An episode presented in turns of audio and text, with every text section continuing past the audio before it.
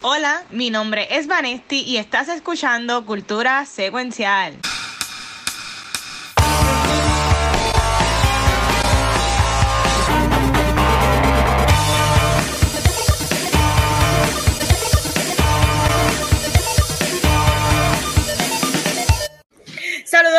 Y bienvenidos a otro episodio más de Cultura Secuencial.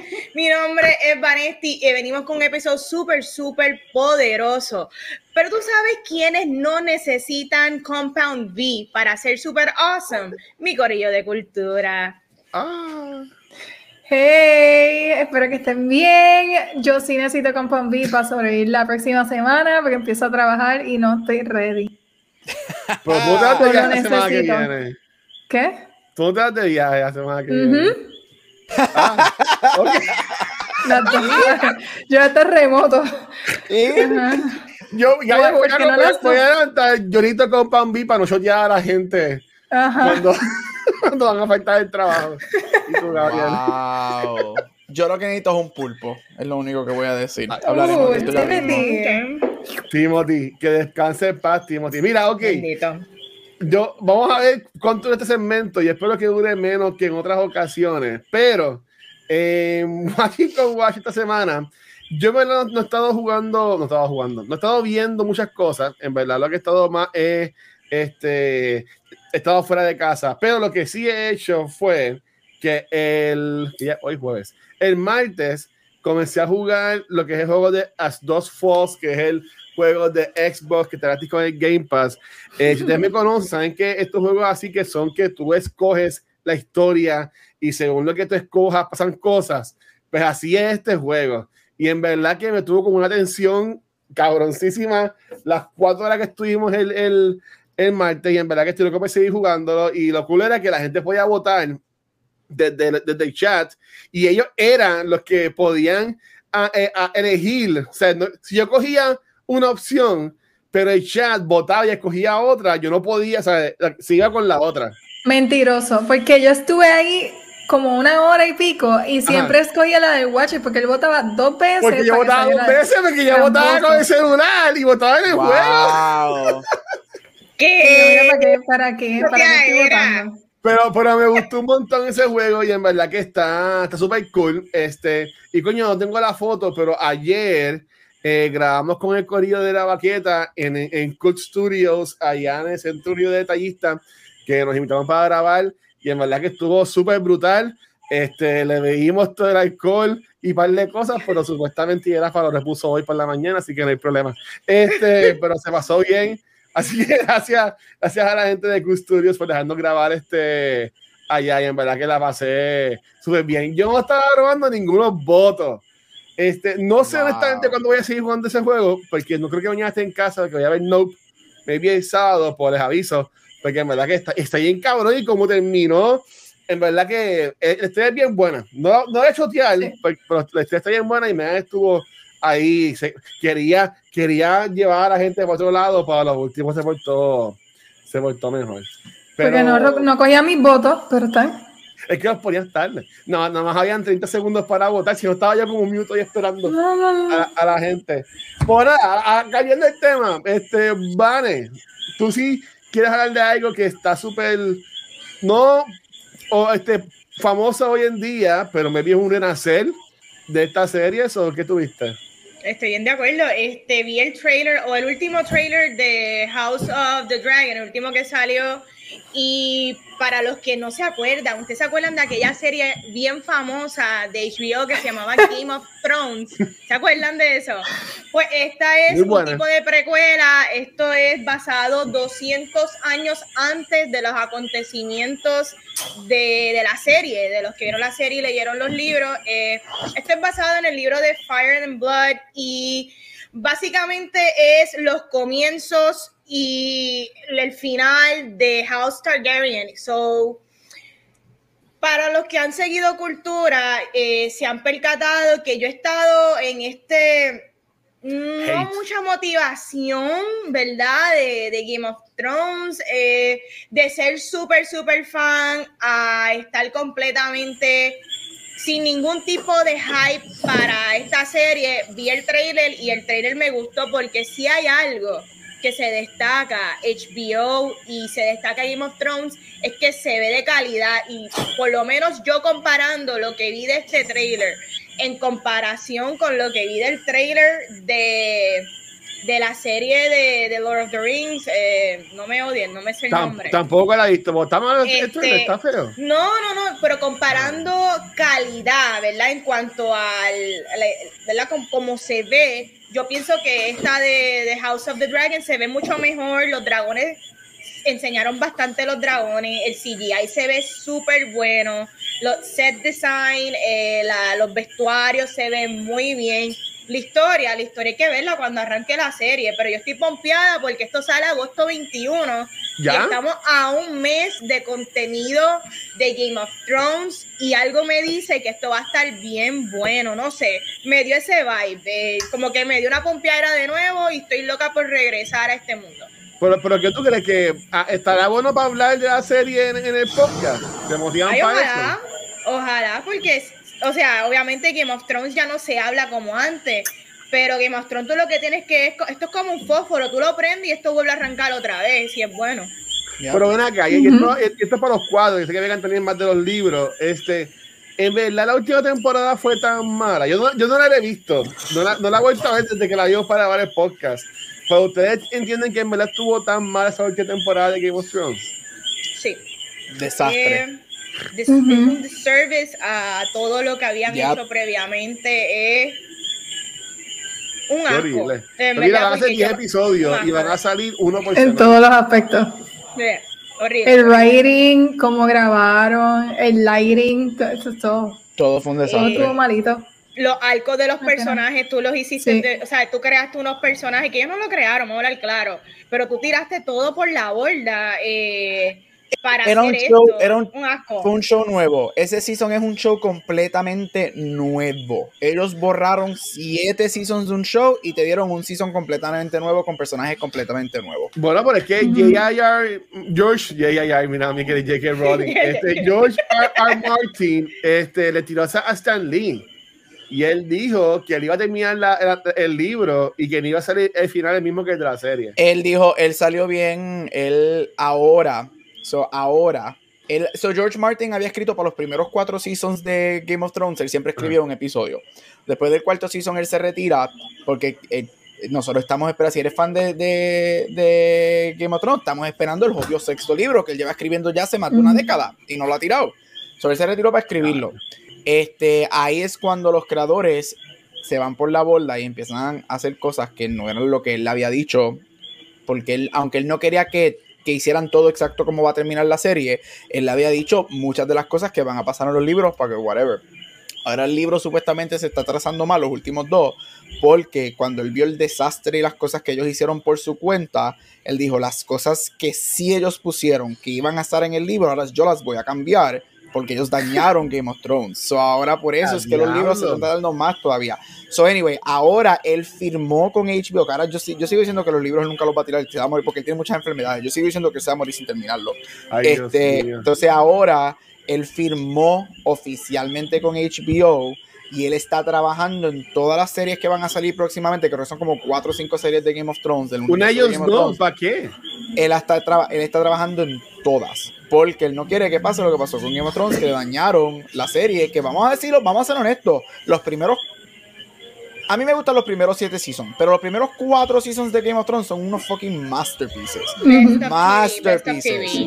O sea, o sea, eso es some of the best television ever made. Y pues, So, vamos como a ver, Westworld, que empezó súper bueno y ya está en porquería, dicen. Chacho, Westworld era para hacer una miniserie. Y, a la hora de la verdad, aunque ah. él, o sea, aunque él no es responsable del desastre de estas últimas temporadas de Game of Thrones, sigue siendo su legacy. Exacto. Y, cuando, y cuando es tu legacy, pues tú quieres counter correct y probablemente por eso es que él dice, espérate, espérate, espérate. Yo me voy a meter de lleno porque esto, esta gente tiene los derechos y van a seguir haciendo series de mis libros. O mejor me meto y, trato de controlar un poco y mejorar, porque la realidad es que con él envuelto es que la serie funcionó mejor. So, yo no espero menos. So que ahora nadie puede hacer unas películas, o sea, que ahora con estos libros nadie puede hacer ahora como que su versión de las películas de la serie porque eso es de no, HBO. Porque el, Por, eso por es, de, derechos. es de HBO y él volvió a pedir parte de los derechos, o tienes que pasar por él. Y, y es lo, lo que yo digo, y es como yo digo de estos dos, de Benioff y Weiss, que de hecho los mencionamos mucho en nuestro podcast de Beyond the Force, porque ellos tenían, gracias a Dios, tenían películas de Star Wars coming up, que por eso es que they rush ese último season de Game of Thrones, porque ellos querían ¿Es empezar verdad? las películas de Star Wars y las perdieron por la mierda que hicieron. El problema con ellos dos es que para mí ellos dos son buenos adapters. Ellos fueron buenos adaptando los libros que existían. Cuando ellos llegan al final de los libros y empiezan a crear sus propias cosas, ellos no son buenos storytellers, ellos no son buenos autores. Y ese, por eso es que los últimos, con todo eso a mí me gusta Season 6, 6 y 7 de Game of Thrones, a mí me gustan. Pero no son perfectos y es por eso. Ellos eran buenos adaptando, pero no creando sus propias historias, que fue lo que hicieron para los últimos seasons de Game of Thrones. Cuando es que ellos no hace chucu chucu con su tía. En el último season, La Ah, última porquería. En los últimos dos seasons, season 7 para 8 ya. sí. En el libro están hasta que él se muere, ¿verdad? En el libro, el último libro que está publicado es cuando él muere, que eso es el season, en el season 5 del show. Eh, a diablo. Ya. Ok. Pues, Agosto pues, 21, chequeanlo, porque en verdad yo espero que el Watcher ponga un episodio, digo, un episodio dedicado a Game of Thrones porque sigue Lo ponemos, siendo lo una ponemos, serie importante en el pop culture. Por ahora que estamos los cuatro, yo, yo esto ya lo había mencionado. Yo me puse también un episodio de Westworld Season 4 para finales de agosto. Ok. Yo no la he Ah, visto pues esta que, temporada. ah, pues tengo que ponerme a verlo. Yo Mira, no he visto nada. digo que no las había visto, pero Yo la estoy- ya es tiempo. Yo la estoy viendo, yo la estoy viendo. Los primeros tres episodios me encantaron. Yo dije, yes, por fin está retornando a lo que era Westworld. No está. Westworld siempre va a ser un show bien cerebral y complicado. Pero yo dije, ok, mira, eh, las historias están haciendo sentido. I understand it. Y llegó el episodio de la semana pasada. Y ahí fue que ellos dijeron, vamos Sí, a convertir esto una cosa complicada. Y es que yo dije, aquí vamos. Aquí es que se empieza. Este es el principio del fin del season. Vamos a ver qué Ay, pasa. no. Va- vamos a ver. favor. Pues nada. Y Megan, ¿y usted? ¿Qué ha estado viendo en esto o haciendo en estos días? Pues mira, no he visto nada. Ah, mentira. Hoy vi eh, la película de Bob's Burgers porque Gabriel había dicho y me di cuenta que la tenía en Hulu. Está bien graciosa. Este, está bien buena. Pero lo que he estado haciendo como tal ha sido jugando straight y ahora estoy adicta al gato ese. Eh, A Timoteo. Mira, desde que yo no juego mucho en realidad, pero yo vi lo- las fotos de este juego y yo sabía que yo tenía que jugarlo. Y lo empecé, pero me, yo soy bien lenta, entonces sigo tomando fotos y tratando de ser como que aesthetic y toda la estupidez y me toma más tiempo. Pero el juego está bien bueno, eh, está bien bonito, es un libro bien, un libro, escucha. Es un, También, ser. juego bien bonito, con una historia bien buena. Honestamente, yo creo que la historia, aparte del aspecto visual, la historia está buenísima. Pero así que este juego no está basado en los stories que hay en Instagram de Timoteo, entonces. No tiene que ver con Timoteo. No, Ay, gracias a Dios, no tiene que ver con Timoteo. Si no saben quién es Pero- Timoteo, me pueden seguir en Instagram, que No. yo cada vez que veo una story de Timoteo le doy share. que No, tú te sientas a buscar He historias de. Timoteo y a- tú, tú, tú las buscas. Eso no te aparece. Wow. He visto, pero nunca he entendido la referencia. Ah, no, es un story estúpido que sale así un gato con una musiquita y dice, su nombre es Timoteo y tiene un moñido bien único y está el gato así como que bien serio y de momento mira la cámara y como que maulle, pero cuando maulle sale tan puta. Bien duro. Es una estupidez, es una estupidez, pero pues, ahí, me, da- ahí me da risa. Este, Gabriel, ¿y tú qué has hecho estos días, mano? Mira, este, este fin de semana vi lo que hasta el momento es mi tercera película favorita del año, detrás de Wow. Everything, Everywhere, All at Once y Top Gun, y es Marcel with the Shell with the Shoes Ay, on. Yo la quiero bien ver. chulo. Es, yo no, yo no puedo, yo ¿Qué es entré, déjame cómo me puedo escribir esto. Yo entré esperando, obviamente el trailer, si has visto el short, porque esto sale de un short de hace varios años atrás. Este, yo entré, esto no iba a ser un de A24, no es, un, no es un horror movie, by the way, de A24, which is good. Eso yo dije, ay, yo voy a ver una película super cute de, de Shell. Ahora, es lo mismo que nos dieron hace varios años, pero en dos horas. Cool. Yo me reí. La gente se estaba volviendo loca riéndose, la gente estaba fist bumping en el aire cuando pasaban cosas, la gente oh tuvo un momento que tú estabas un silencio y lo que tú escuchaba eran lágrimas, la gente llorando como nenes chiquitos. Mira, esta película, como dije, es basado en un short de hace varios años, es un mockumentary film de A24 y todos sabemos que aquí hablamos mucho de A24, que yo se lo sigo diciendo y A24 viene para HBO, gente, así que HBO, sigue siendo HBO Max sigue siendo el mejor app con el mejor catálogo allá afuera, I'm sorry. A24 lo que especialmente Van y yo que siempre decimos aquí, A24 yo le doy el respeto porque ellos le dan, mira, yo no te voy a dar mucho chavo, pero coge un cheque y haz lo que a ti te dé la gana y no me digas nada y yo veo el producto final. Y tú tienes este tipo de movie. Esta película para mí es una mejor, de las mejores películas del año. En Rotten Tomatoes tiene 99%, así que es así de buena. No, es una película que tú quieres reírte, quieres llorar y tú quieres salir con un abrazo de verdad y tú dices, diablo, quizás the world is not so fucked up, en Marcel. Y no es solamente eso, la película es actually good. La película está bien actuada, excelentemente escrita, unos visuales fantásticos, un sonido espectacular. Y ayer el director de la película confirmó que la academia le, envió la carta porque había mucho debate si esta película es live action o animated, según las reglas de la academia y obviamente yo tengo aquí yo hablo mucho de los awards de los awards. Ayer la academia le envió la carta al director de que esta película cae bajo animated feature. Así que yo espero que esta película entre a animated feature y ojalá gane. Pero de verdad yo no sé si en Puerto Rico la están dando yo no sé si Fine Arts la tiene pero si en algún momento tienen la oportunidad de ver Marcel y tú quieres dos horas de una experiencia que es super light súper excelente y de una manera que tú te quedas, esto no se supone que funcione. Es literalmente un caracol con un ojito de, de, Walmart y dos zapatos. Ve a ver Marcel The Show with the Shoes On porque es excelente y ahora mismo es mi tercera película favorita del año. Pues mira, Pero mira, lo que está cool es que tu, dos, de, o sea, dos de tus favoritas son de A24. Yep. I mean, A24 sigue killing it. Es que A20, es que es que, mano, es que A24. ¿Qué, ha tenido A24 en los últimos 10 años? Maybe dos meses, maybe three. Uncle Gems. Uh, ¿Qué? Es una. Ex, a mí no me gustó, pero.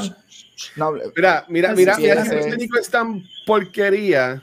No como dice Bad Bunny, que está bien cabrón. En Fine Arts de, de, aquí de Puerto Rico, lo que hay es el karaoke. Para que vayas a verla, que seguro otra se lo copió de alguien más. Este, está competencia oficial, que esa la quiero ver, ahí sale Pedro López Cruz, Antonio Bandera. Y está Everything Everywhere All At Once todavía, Dios mío. Ah, pero espérate, no, es que la volvieron, digo, si no se la llevaron, la iban a volver a traer, pero The Extended Version o algo así. Ah, sí, eh, pero la es como para octubre, creo que la van a volver a traer. Ah, este, sí, van, eh, va, Everything Everywhere va a, tener otro release. Pero mira, de verdad, hablando de marzo, vayan a ver, si, si Puerto Rico la trae o cuando salga, véanla, porque primero que me encantaría ver que usted, escuchar que ustedes piensan de la movie, porque es algo bien weird y diferente. Pero es que eh, la razón por la que es mi tercera película favorita, aparte de que it's really good, it's actually really good, es que yo amo cuando yo entro a una película pensando, o, pensando que sé lo que va a ser, o asumiendo que es como que hay una película cute, el trailer, yo quiero buscarla a mi familia, pero tú sales con la cabeza volada porque dices, esto no se supone que sea tan bueno. Esto se supone que es una movie super cutesy, de un caracolcito, de un ojo, y termina siendo una cosa que tú dices, this is not supposed to be this good. It's just no se supone que funcione y funciona. So, de verdad. A mí me pasó eso con. Voy a estar esta yo creo que va a ser, porque, la, porque Everything y Top Gun obviamente son películas que todo el mundo ha visto en esos chavos, pero Marcel es la movie que yo creo que durante todo el año yo voy a estar championship, championing para que la gente vea, porque it's, it's, es, ese, es ese gem que tú dices, oh wow, this is like a gem of a movie. Mira, eh, antes, antes, de que tenga una pregunta para, para Megan, Megan, en Fine Arts, en que se llama Where the Crow That Sings, ¿eso es un libro?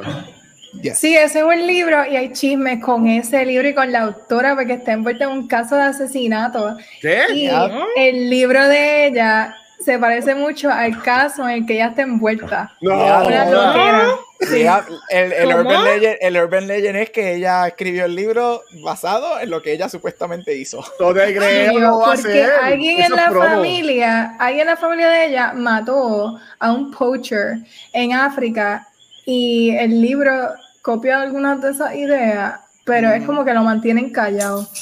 Y ahora mismo está salió al aire de nuevo la investigación que están haciendo por la película, porque lo tenía hace tiempo que no, el libro está bien popular, el libro está bien popular en Book Talk, en los book clubs, todo el mundo está leyendo Where the Crowd Sings, pero salió al aire la noticia de nuevo. Fíjate, me, me llama la atención. Otra que está en el libro es bueno. Otra, que está en Finals es este Elvis que volvió. Este, si no la han visto yo, sugiero que la vean y picando adelante. Es que Elvis, la tiraron, Elvis la tiraron en Fine Arts en Puerto Rico. Bueno, estuvo en los cines regulares, ah, pero parece que ahora la tiraban para Fine Arts. Ah, ok. Sí. Este, yo creo que Vega no está ready. pues nada, podemos hablar de otra cosa. Este, claro, es, le iba a preguntar. sí, es que, ah, ok, ya, Megan está ready. ¿Qué ibas a preguntar? No, es que estaba viendo ahora mismo eh, Fine Arts, que Luis estaba hablando de eso. ¿Y, ¿Y, cuál Fine Arts es que te sale que está esas películas? Porque yo busqué popular y popular el, el de Miramar. variedad. Ah, Miramar. Y es que, es que pasa, Miramar darle promo aquí a Caribbean Cinema Mira, este en, en, la página de. Sí. Eh, eh, eh, mejor entretenimiento en el mejor ambiente. Sí, Sponsor por la fila bien larga de los snacks. De ahí fue que yo conocí más también a Mane, porque Mane me vendía. Ay, trabajé ahí. Mira, enseñar. Mira, ahora mismo. Eh, ajá, acá. Ok. Eh, esto es en. ¿Qué sí lo tengo aquí? Miramar. En Miramar tienen competencia oficial, que es la que mencioné, que es de Pedro López Cruz y Antonio Bandera. Está el karaoke. Eh, ¿Ves? Volvió Elvis y está picando adelante y esa es la, la de la escritora que mata a la gente. Mira para allá, qué, qué, qué, curioso, qué curiosa esta situación. Y ese a mí me gusta. El, mira, Miramar, que tú, tú llegas, como que medio, medio chibi. A mí no me gusta el parking, Luis. El parking. tiene que ser en el pueblo, no me gusta. Y tú sientes que te van a, como que you're gonna get stabbed de caminar No me gusta, prefiero el del Popular Center porque tú tienes mucho parking y te sientes seguro. Hay un guardia en cada esquina. Pero, pero nada, eso después podemos hacer un debate. En Miramar sale la autora del libro y te ficha ahí mismo. De Ay, Dios mío. En Popular Center está este, la película que a mí me decepcionó, a todo el mundo le gustó, Everything Everywhere All at Once. Ajá. Está esta de, mira, de, de Dumbledore, de Voldemort, de Forgiven. Sí, ¿sabes qué? esa no tengo idea. Y es R, mira para allá, no sé. Oye, ¿qué vayan al cine, Corillo, vayan al cine. Popular. Popular Center pongan mejores películas. Eh, nada, continuando con el programa, vamos con Megan y sus Book Rewinds. Cuéntanos, ¿qué nos trae esta semana, Megan? Miren, esta semana, ya que estamos hablando de Everything Everywhere All at Once, les traigo un libro que es bastante similar a la historia de Everything Everywhere All at Once. Eh, se llama Fina. Fina por Nino Cipri. Y este libro es que es una, una cosa súper rara y no sé cómo empezar. El libro trata del multiverso, tiene que ver con el multiverso, pero el multiverso, la manera para tú entrar al multiverso es dentro de una IKEA. Y básicamente, sí, es súper weird. Eh, hay como IKEA, obviamente el libro no se llama IKEA, tiene otro nombre, pero cuando te lo describen y los nombres de los, del furniture y todo, tú sabes que están haciendo una referencia a IKEA. Y pues trabaja el tema de customer service, pero a la misma vez el de una relación y el de multiverso. Y tiene estas tres ideas uniéndose en el escenario del IKEA. ¿Qué pasa? Que un día los personajes principales son una pareja no binaria que están trabajando en el mismo lugar, se dejaron unos días antes y están evitándose porque no quieren ¿verdad? coincidir en el shift, pero lamentablemente coinciden en un shift de están organizando los muebles y de momento alguien se les pega y les menciona como que, mira, mi abuela se desapareció y no la encuentro, este, esta tienda es bien grande, tú me ayudas a buscarla. ¿Qué pasa? Que están mucho rato buscando por la tienda y se dan cuenta que no está la señora, así que la gerencia activa un protocolo y cuando activa el protocolo, que es una charla informativa, le dejan saber a todos los empleados que, hey, hay una, hay una ruptura de tiempo y espacio en nuestra tienda y alguien de aquí tiene que ir a buscar a la señora porque ella entró de accidente al multiverso y pues se, se, puede perder y no regresa nunca, así que alguien tiene que ir.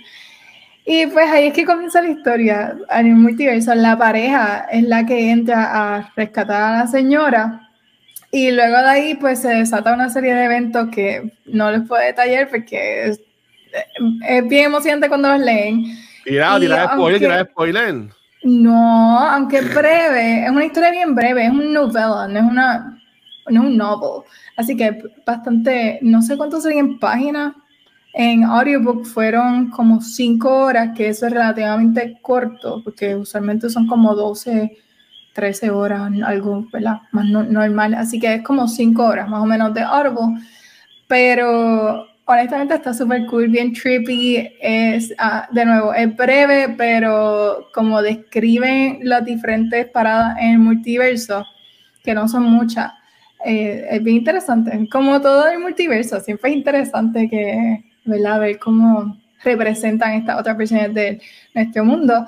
Y pues allá es similar, las tiendas IKEA se siguen repitiendo en el multiverso.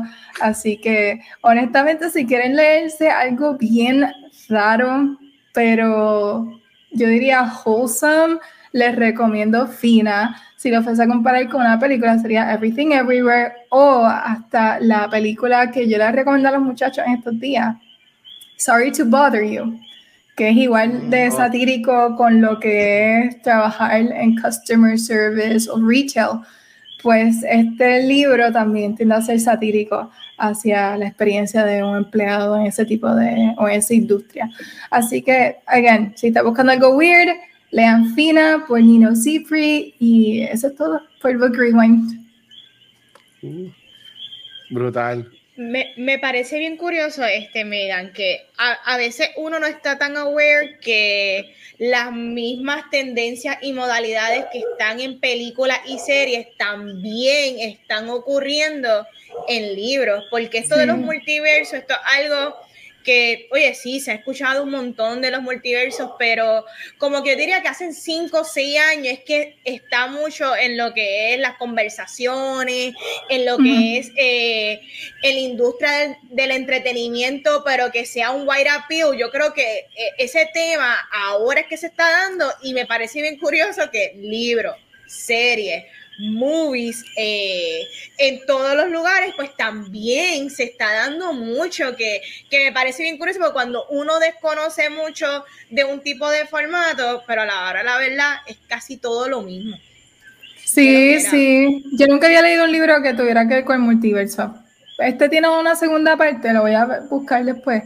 Pero de momento fue otra, otra cosa más del multiverso, pues lo voy a leer, ni modo.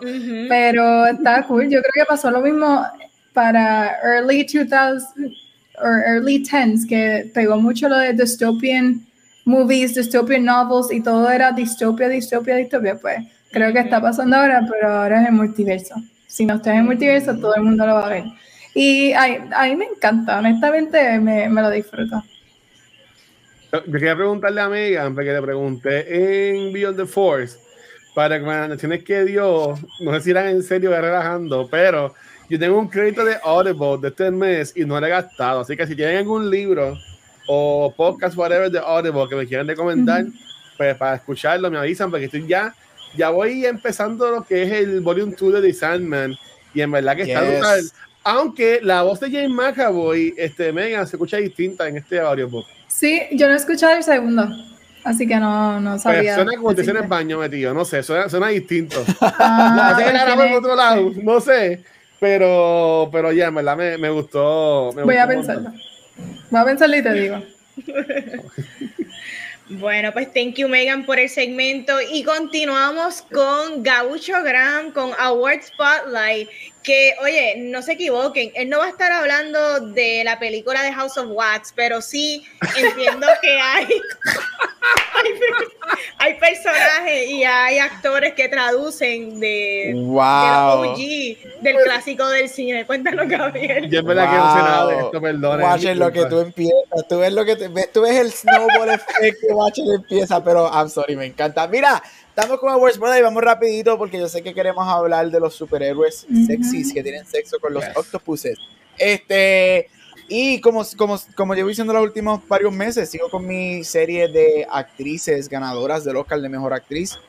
Y continuamos con eso y estamos con la primera en el día de hoy. Es la película de 1967, Guess Who's Coming to Dinner, en donde Catherine Hepburn gana su segundo, ya empezamos, gana su segundo Oscar de mejor actriz. Yo había dicho que ella iba a aparecer varias veces este, en, esta, en esta serie y es porque ella es la única, primero que ella es la única persona ever en ganar cuatro Oscars por actuación y segundo, ella es la única persona en ganar los cuatro por mejor actriz. Guess Who's Coming to Dinner es un romantic comedy um, dramedy este, del 67 dirigida por Starley Kramer, en donde tienes a Spencer Tracy, Catherine Hepburn, que fuera de las películas tuvieron un romance por más de 40 años. Este, tienes a Sidney Portier y Catherine Hutton. Esta película cuenta la historia de unos padres. Este, la película se establece en un fin de semana Guess Who's Coming to Dinner, en una cena que van a tener donde su hija trae a su novio por primera vez para que lo conozcan, para que su familia conozca a su novio, y es Sidney Portier, un hombre negro. La película trata sobre las relaciones de race este, e interracial relationships en esa época. Esta película sale en el, se graba y sale en el 67. Lo interesante de esta película es que esta película se graba seis meses antes que la Corte Suprema en Estados Unidos establezca Loving versus Virginia, que es la ley que, um, yo no puedo creer que estoy diciendo esto, pero que dice que interracial marriage no es ilegal. Antes de esa ley era ilegal en 17 estados tú tener una relación y mucho menos casarte con una persona negra si eras una persona blanca este, por la segregación que hacía que había. So, esta película maneja, para el 67, maneja estos topics de race mucho antes que, este, antes que saliera ese ruling, este, en donde vemos a los padres de ella en una manera bien honesta, este, lidiar con su propio racism, este, su propio um, institutionalized racism, de que yo sé que es un término que escuchamos mucho, en donde ellos se consideran bien progresivos y, no racistas, sin embargo, durante el fin de semana y todas las situaciones y todas las conversaciones que tienen, notan que es parte de su DNA el hecho de que tienen issues de que el novio de su hija sea negro y que ellos estén engaged y que se vayan a casar. Es una película excelente, nominada a 10 Oscars. Catherine Hepburn gana su segundo y la película también gana por guion Así que si no has visto Guess Who's Coming to Dinner, yo te aseguro que has escuchado el nombre de Catherine Hepburn. Ella se considera. Siempre hay muchas batallas entre la gente, este, pero normalmente es ella o Meryl Streep las que se consideran las dos mejores actrices en la historia del cine. Así que si nunca has visto ninguna película de ella, te recomiendo que veas Guess Who's Coming to Dinner. Este, ella gana tres de sus cuatro Oscars later en su carrera ya mayor. Este, y la razón que eh, ella tenía muchos problemas físicos este, y health issues later on. Así que, watch it, I'm watching you, watch it. Pues sin este, querer. así que si no has visto Guess Who's Coming to Dinner, este, la esta película se estudia mucho en escuelas de actuaciones por el performance de ella y por el performance de Spencer Tracy. Así que go watch it. Las segundas, las segundas, plural, Dos películas que voy a mencionar son del 1968 y la razón por la que hay dos es porque este es el único empate en la historia de los Oscars en las categorías de actuación y eso sucedió en la categoría de mejor actriz. 1968 voy con la primera, nuevamente Catherine Hepburn. Catherine Hepburn es una de las pocas personas que ha ganado Oscar back to back. Ella gana en el 68 por un historical drama llamado The Lion in Winter, en donde ella hace la reina Eleanor of Aquitaine, este, esposa de, Henry, de Enrique II de Inglaterra. Es una película donde stars Peter O'Toole y Catherine Hepburn como el rey y la reina. Y esta es la primera película ever de un joven actor llamado Anthony Hopkins. Este, y Anthony Hopkins oh, hace hijo de, ellos dos, este, yo creo que es lo que tiene son como 18, 19 años y Anthony Hopkins ahora mismo tiene como 133, así que este, lo vemos. Oops, I went there. Oye, está viral en las redes. Pero esta es la primera película de Anthony Hopkins. Mira, Lion Winter es un historical drama que cuenta este struggle en donde el rey está decidiendo a quién él le va a pasar este, su reinado, a quién de sus hijos, y, vemos esta batalla familiar bien a los Hamlet, este, del struggle y el family dynamics de querer conquistar o de, querer ser este rey de, de, una nación, y también vemos el dysfunctional relationship de entre Eleanor of Aquitaine y Henry II de Inglaterra, interpretados por Peter O'Toole y Catherine Hepburn. Para mucha gente de los cuatro Oscars de Catherine Hepburn que ella gana, este es el mejor para muchas personas, incluyendo para mí. Para mí, este es su mejor performance de los cuatro. Este es una película, again, es un period piece. Esta película fue nominada a ocho Oscars, ganó tres. Si te gustan los period pieces, si te gusta ver este tipo de películas de guerra eh, en estos tiempos, esta película es para ti. Y el empate que hubo con ella. Miss Barbara Streisand por Funny Girl. Uh, yes. Gana en un empate por hacer este, el musical comedy este, Funny Girl, que es una adaptación de un Broadway musical en donde Barbara Streisand también eh, interpreta este rol. Ella es la primera y la única hasta Beanie Fieldstein, que este año interpretó ese rol, nuevamente va a ser un revival. Y, pero, sorry por interrumpirte, mm. pero Rachel, se me olvidó el nombre de ella. Lea, Michelle, ahora va a ser la próxima. Lea Michelle ahora va a ser la próxima Fanny Bryce en Broadway, así que vamos a ver how that turns out. Mira, esta película cuenta la historia de Fanny Bryce. Fanny Bryce era una comediante este, en Estados Unidos que hacía mucho teatro este, y una de las personas más famosas y se considera como una de las personas más talentosas en la historia de la industria artística, Miss Fanny Bryce. ¿Y quién más que Barbara Streisand para interpretar este, este rol que también lo interpretó en Broadway y ganó su Tony, uno de sus Tonys por este rol, gana el Oscar de Mejor Actriz. Esta película obviamente es un icon de los musicales y si yo creo que en algún momento todo el mundo ha escuchado Don't Rain on My Parade, es una de las canciones más played ever de los musicales. Esta película es excepcional con nueve nominaciones al Oscar, la única que gana es Barbara Streisand. Y lo interesante de este empate es que para este tiempo las reglas de los Oscars eran un poco ambiguas.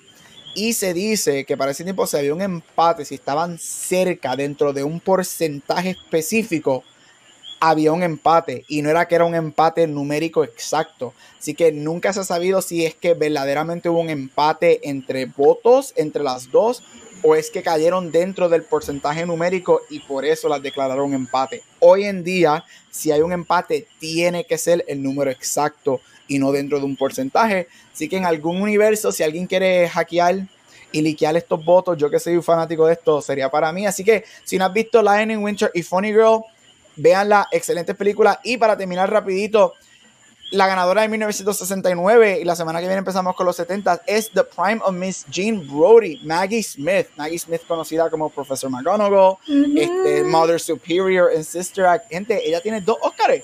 Este, ambos por, por, actriz, por leading actress. Ella era una de las mejores y una de las leading actresses de los 60 y los 70. Maggie Smith, por si no lo sabían. Ella fue nominada por The Prime of Miss Jean Brody. Megan, esta película te la recomiendo. Esta película ella hace de maestra en un elite boarding school este, para, para muchachas. Y ella es esta just una ball de Matilda, pero sin pegar, sin darle pelas a los estudiantes. So ella es esta psychological awful teacher que juega con la mente de sus estudiantes y quiere que sigan su, lo que ella dice y, su manera de pensar. Este, y entre todo eso, tiene estos elementos. Si han visto Dead Poets, Society, hay una muerte de un estudiante, igual que en Dead Poets Society, y bregan con toda esa navegación de que, ah, porque es culpa tuya de que sucedan estas cosas. Este, y, y es excelente, excelente película con siete nominaciones al Oscar y Maggie Smith gana su primero de dos Oscars. Así que si no has visto The Prime of Miss Jean Brody, te la, te la recomiendo porque la idea, para hacerle 69, la idea con muchas este, eh, conversaciones interesantes de sexualidad, ah, de periodo, este, y cosas que tú ves en boarding schools este, de mujeres, de muchachas, este, que para el 69, que van a mencionado mucho esto, películas de esta época sorprendentemente eran bien open y liberal. Así que si no has visto, te recomiendo The Prime of Miss Jean Brody. Y hasta aquí mi sección, cuatro películas, Guess Who's Coming to Dinner, Lion in Winter, Funny Girl y The Prime of Miss Jean Brody. Go see them. Te veo la semana que viene. Uh, ay, qué chulo. Mira, ¿sabes qué? El libro de eh, The Prime of Miss Jean Brody, lo estoy buscando ahora, es un book. Es un libro, sí, del 61. Qué brutal. Yep. La voy a ver. Gabriel. Este, ese ha sido el único, único empate, nunca más en la historia. En, la, en, en categoría de actuación. Como cuando le, robaron el Oscar de mejor película a la mejor película de todos los tiempos, La La Land. Mm, qué, triste. En categorías de actuación, este, ese ha sido el único empate. Han habido empate en otras categorías, este, como sonido, este, cinematografía, y whatever, pero en actuación ese es el único empate en la historia de los Oscars so far. Es bien difícil de que haya un empate porque tú tienes que tener, hoy en, por lo menos hoy en día específicamente, tú tienes que tener el número exacto. Por ejemplo, si 233, tienes que tener 233. Para este tiempo, eso es lo que había, había un poquito más de leeway porque todo el mundo no había, un, la regla no decía que tú tenías que tener el número exacto. La regla te decía que si tú estabas dentro de un margen, vamos a decir, vamos a usar un ejemplo de política. Punto 5 es un recuento, ¿verdad? O sea, si tú estabas dentro del punto 5, ambas personas, pues era un empate y ambas ganaban. No había recuento y ambas ganaban. So, pero sí, este es el único empate en la historia de los Oscars en actuación. Uh, Gabriel, te iba a hacer una pregunta. Eh, si tú dándole para atrás, ¿verdad? al tiempo, hay en alguno de los años de los Oscars hay algún alguna categoría que tú le hubieses dado un empate, no que necesariamente haya sucedido, pero qué año o qué categoría tú sí lo hubieses puesto equal a, otra persona o a otra movie o a La La Land. Uh, claro que sí. sí, claro. Eh, diablo, that's a good one. En, en actuación, o en película o en categoría en general. La, que te surja, como que tú piensas, esto hubiese sido un buen contrincante para esa otra movie como empate. Mira, el año que gana este. El, uno reciente fue cuando ganó Renee Zellweger hace tres años, tres años, este, por Judy. Yo lo hubiese dado un empate a Saoirse Ronan for Little Women. Este, yo creo que lo que, lo que Saoirse hizo en Little Women para mí fue excelente. Para ese fue mi performance favorito del año de esa categoría. Y a mí no me hubiese molestado ver un empate este, ese año. Aparte de que yo creo que Saoirse Ronan se merece ya un Oscar. Oye, es excelente. Y otro para irme más viejo, porque sé que me gustan las películas de hace 400 años, este, en el 64, 65 que sale All About Eve, yo lo hubiesen dado en empate a, a Anne Baxter con Betty Davis por esa movie. Yo diría que esos son los dos que me vienen a la, a la, a la mente súper rápido. Yo en mi caso, yo no sé si hubiese dado un empate, pero yo le hubiese dado el Oscar o, o empate o más a Adam Driver por encima de, de Joaquín Phoenix por el Joker, en mi caso. Yo, para mí, para mí fue que, se ganó 20 millones, bueno, se va a ganar 20 millones por Joker. Correcto, yo estoy contigo. Él no hace nada más que bailar en una escalera. I mean, Joaquín Phoenix es tremendo actor, pero él tiene mejores, o sea, hay cosas buenas, pero like, I get it, I get it. Él eh, yo creo que el problema con Joaquín Phoenix, y es lo triste de lo que pasa con los Oscars, vamos a ser honestos, yo que cubro mucho los Oscars, los Oscars desafortunadamente 90% de las veces es not about the best de ese año, sino necesariamente, sino la, la, la campaña o el nombre que tú tienes. Y Joaquín Phoenix es un vivo ejemplo, igual que Leo DiCaprio, que ganan por los roles equivocados. Todo el mundo sabe que eso no son sus roles, pero ganaron. O sea, y pues, Correcto. Es, lo que es, you know, it is what it is. Para mí por The Master, y si tú te fijas bien, The Master tiene mucho de lo que él hizo en Joker.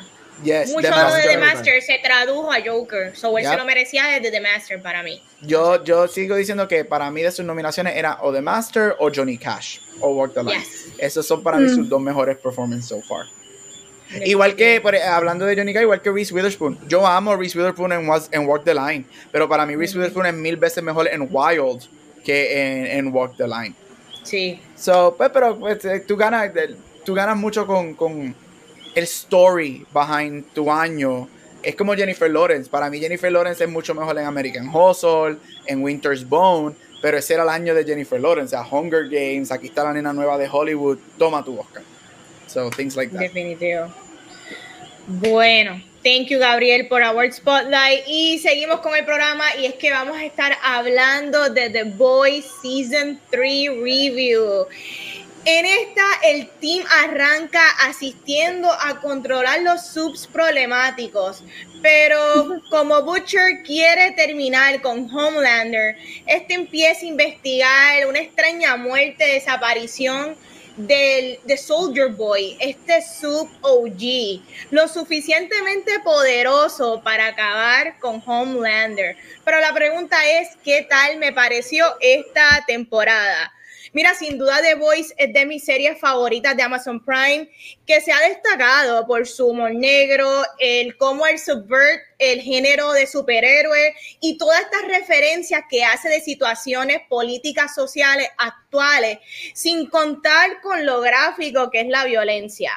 Yo creo que esta temporada tampoco ha sido la excepción y me encanta cómo le dieron énfasis mucho a la relación de padres e hijos, ya que si tú has seguido esta serie desde la primera temporada, has podido ver esta dinámica throughout los diferentes personajes. Eh, esta tercera temporada me pareció un poquito mejor escrita que la segunda y no necesariamente es porque, wow, es una cosa muy distinta, es algo nuevo, no. De hecho, me parece que es una historia más sencilla y al ser ocho episodios más compactado se prestó a que la historia se sintiera más controlada y más organizada. Y podemos ver qué sucede desde punto A a punto B, permitiendo que con todo y eso haya una leve conclusión, pero lo suficientemente abiertos para seguir la historia de The Voice. Me gusta que dentro de todo tocamos dinámicas como lo que son Temporal V, me gusta cómo tenemos esta historia con Soldier Boy, que es nuestro Captain America malo. Me gusta eh, Butcher y Huey, esta, dinámica de, de, podríamos decir, de, hermanos, pero también de padre e hijo y cómo dar el ejemplo dentro de lo tóxico que son The Boys y los queremos. Me gustó eh, la situación de Químico, sus poderes y la situación con Frenchy. Me gustó mucho Homelander y su nene porque a la hora de la verdad, Homelander es el único que va a entender a su hijo, porque es que son básicamente lo mismo y no todo el mundo los va a poder comprender. Eh, me gustó que la serie fue de ocho episodios. Sí, cuando se acabó la temporada anterior, que anuncian que va a ser una temporada mucho más corta, me preocupaba porque en la temporada anterior se sintió que muchos de los plots plot lines que se fueron la historia no siempre fueron desarrolladas bien y no terminaron probablemente de la manera en que queríamos y se quedaron muchas cosas abiertas. Y sí, en estas sí se quedan cosas abiertas, pero creo que la historia toma unos buenos arcos y creo que, que lo que implementan desde el primer capítulo se logra eh, trabajar hasta hasta el último y para poder continuar la serie. Oye, gente, Amazon Prime no tira mucho, pero como siempre digo, cuando tira cositas y, estas gemitas que tienen poquitas, funcionan. Yo no sé qué tanto nos va a durar The Voice, yo no sé si es necesario cinco temporadas más, pero sin duda siempre estoy pompeada para ver más de estos personajes porque me gusta, me, me, gusta la violencia,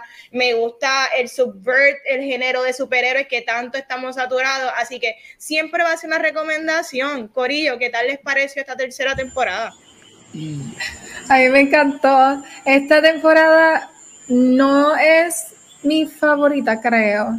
O sea, tengo un rewatch, tengo que hacer un rewatch pero yo me la disfruté tanto y me la disfruté porque desde el primer episodio it sets the tone para el resto de este season y es como que cada episodio súper violento, súper violento.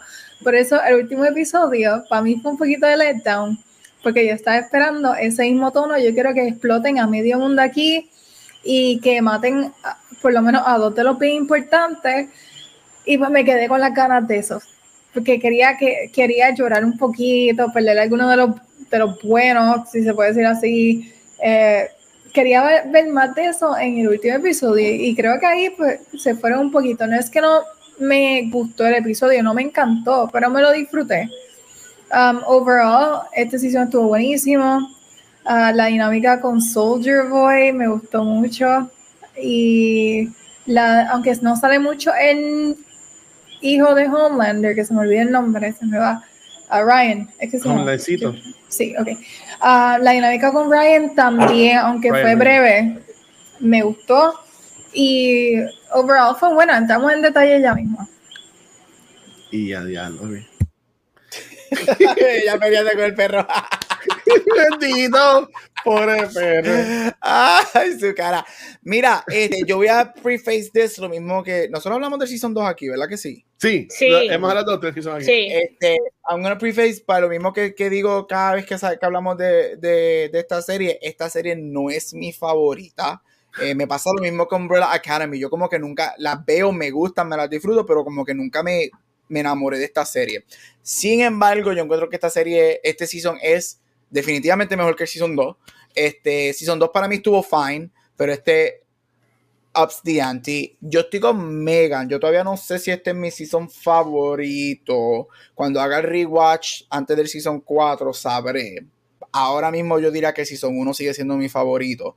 Este, pero este season estuvo muy bueno y estoy con, con, con Vane. Algo que, y, que me gustó mucho es que acortar un, un season puede ser una, navaja de doble filo, pero aquellos la hicieron bien porque yo encuentro que todos los stories fueron bastante streamlined y fueron right to the point. Y eso fue muy beneficioso. Yo sí pienso que en cuestión de escritura, probably this is the best season porque es el más focused en algo. Y eso se lo doy.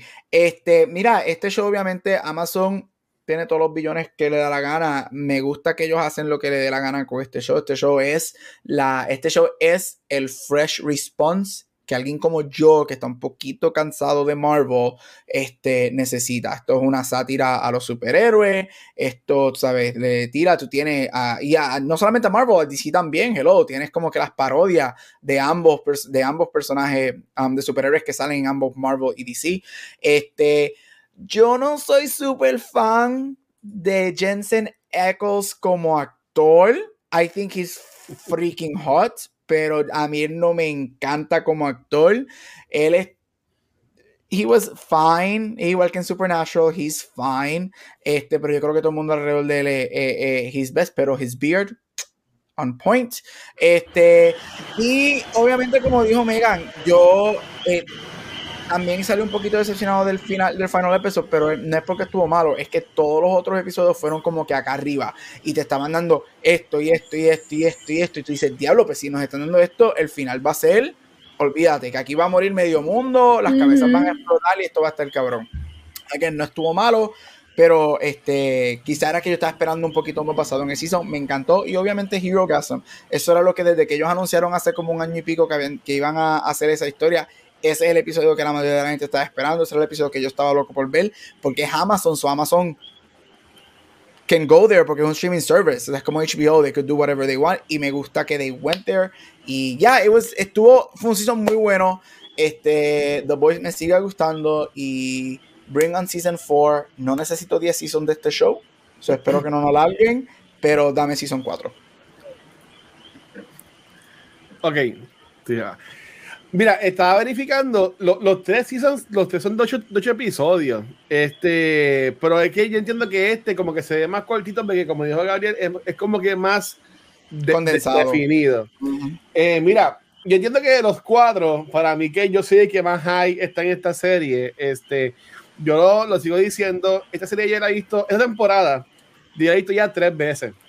Ya, tres. Esta última semana y pico la vi de nuevo, este, para el episodio de, de hoy. Y cuando estaba saliendo, pues la, vi los episodios dos veces a la semana, porque en verdad que me gustó un montón. Yo no he leído los cómics, este, pero en, busqué en YouTube, busqué videos y eso. Y en verdad que esta temporada para mí ha sido la mejor de las tres. Eh, yo digo, y puede que ustedes no estén de acuerdo, sé que no, de seguro, pero para mí esto es lo mejor que ha salido en este año este, que yo lo pongo hasta por encima de Studio Steam Season 4. Eh, mm, no, este, pero vamos a respetar, vamos a respetar. Ah, respetemos los rangos, gente. Pero honestamente, a mí me encantó. Eh, como dijo Gabriel, a mí Jason Ackles me da y me viene. Yo, yo, no, yo nunca vi Supernatural, empecé a verla y en verdad que no aguanté y la dejé de ver. Eh, pero me gustó el personaje de él. Me gustó de que si era una parte importante, pero no fue el enfoque de la temporada full, full, full. Si era como que la promo y sí como que estaban pendientes a él, pero como que no se definía en él la temporada. Y como que no salió tanto. Y eso me, y eso me gustó.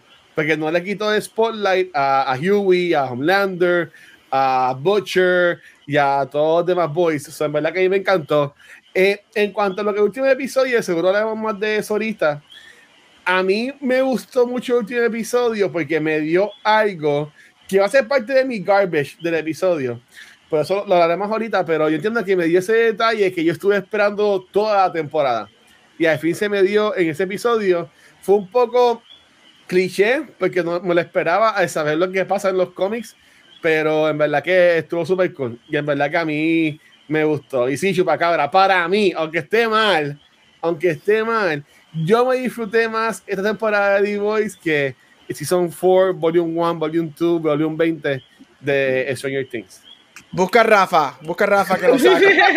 Busca a Vecna que, se lo lleve. Busca a Vecna. No le pongas este Póngame la canción.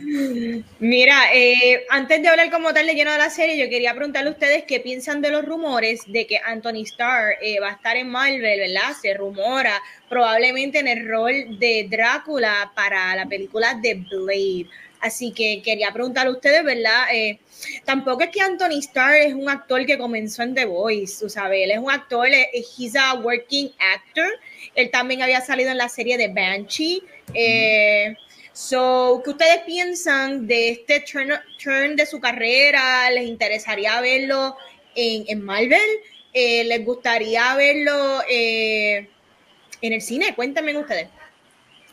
Mira, pues a mí por lo menos me gustaría verlo fuera de como que este hero comic bookish kind of scenery, no sé, me gustaría verlo en alguna otra cosa, maybe algo de horror o like un psychological thriller, no tanto Marvel, porque no es que sería más de lo mismo, obviamente no, sabiendo, ¿verdad? Cómo es la historia de The Voice y demás, pero viendo el performance de él en este season, porque para mí este season es que este season fue de él eh, mi performance, creo que me gustaría verlo en algo más así, como psychological, que Marvel como tal, pero no importa, ¿verdad? Yo creo que después de este season podemos decir que lo que le den, él, él lo va a hacer y lo va a hacer bien. So, vamos a ver. Ya, también, estoy chavo. Pero, vamos a ver. Mira, este, antes de decir, Anthony Stars lleva dos seasons que le han robado nominaciones a los Emmys. Bien cabrón. Que él se merece por season 2 Tipo un actorazo. se merecía nominaciones a, por mejor actor, supporting actor en a drama series, porque el tipo se la come. ¿Qué pienso de, de, de, Marvel? Mira, si los rumores son verdad, yo creo que él sería un muy buen Drácula. Él tiene una cara, todas las escenas que los memes y los gifs que están con por ahí cuando él se trata de. Él tiene esta cara diabólica, él tiene esta cara. De malo. él, es bien weird porque yo encuentro que cuando él no se ríe, él es bien guapo. Y cuando se ríe, para mí se pone feo. Este, se ve creepy. ajá, él no sabe sonreír. A no él le gusta Ross. Para, este, literal, me ahorca. Choke me, daddy. Este, para mí, no sé, cuando él no está, yo lo encuentro bien, de still, yo lo encuentro bien guapo y de momento, whatever. So, de Drácula, que Drácula es un personaje que tiene que hacer ese tipo de, lo que él hace cuando se trata de reír o cuando le están aplaudiendo, me lo imagino con el, vamos a decir el estilo estereotípico de Drácula, los fangs, el pelo largo, bien Castlevania, el Drácula de lo puedo bien brutal. Lo, puedo lo, lo, veo, este, obviamente sabemos que los roles de malo le quedan. So, no sería un stretch. me gustaría, yo encuentro que él es bien talentoso, ya lo dije, pienso que él se merecía nominaciones a Emmy por este rol. A mí me gustaría verlo en un drama. Me gustaría que su carrera explote de una manera que cuando The Voice termine, o si es que se va por Marvel o whatever, me gustaría verlo, me gustaría verlo, me gustaría verlo en una A24 movie. Yo creo que mm, él en un A24 movie caería cool. Pero sí, este, si los rumores terminan siendo verdad, I'm for it, porque algo que sí me fascina de la serie es, Anthony Starr y su actuación. Solo puedo ver como un buen Drácula um, en contra de Mahershala en Blade. Mira, eh, Ok, primero a lo de, a lo, de Blade, sí, 100%, 100%, este, ese hombre es espectacular. Él no se le zafó, pero Blade está en producción, lleva ya un par de semanas. Y él, este, hace como dos semanas o la semana pasada, él puso un tweet diciendo de que como que iba a volver a trabajar en algo, que iba a estar un poquito, este, como que desconectado, por lo que he was going to be back. Y ahí fue que empezaron los rumores de, de, esto. Y en verdad que a mí me encantaría, ¿sabes? Él es un tremendo actor. Él, cuando anunciaron que él venía para el Comic Con antes que se acabara el mundo, yo estaba súper pompeado porque estaba él, estaba eh, este Hopper y, ¿sabes? Hopper me encanta, pero yo como que ya estaba aún más pompeado por este hombre cuando yo lo único que lo conozco a él es por Homelander. Pero para mí que este hombre es el villano, el mejor villano que hay.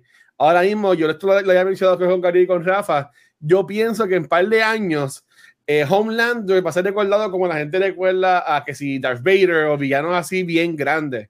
Este, y eh, más también en lo del MCU, y entiendo que ahí le puede sacar mucho jugo porque ya Eric Kripke, que es el showrunner de The Voice, eh, ha mencionado que Homelander va a morir antes que se acabe la serie.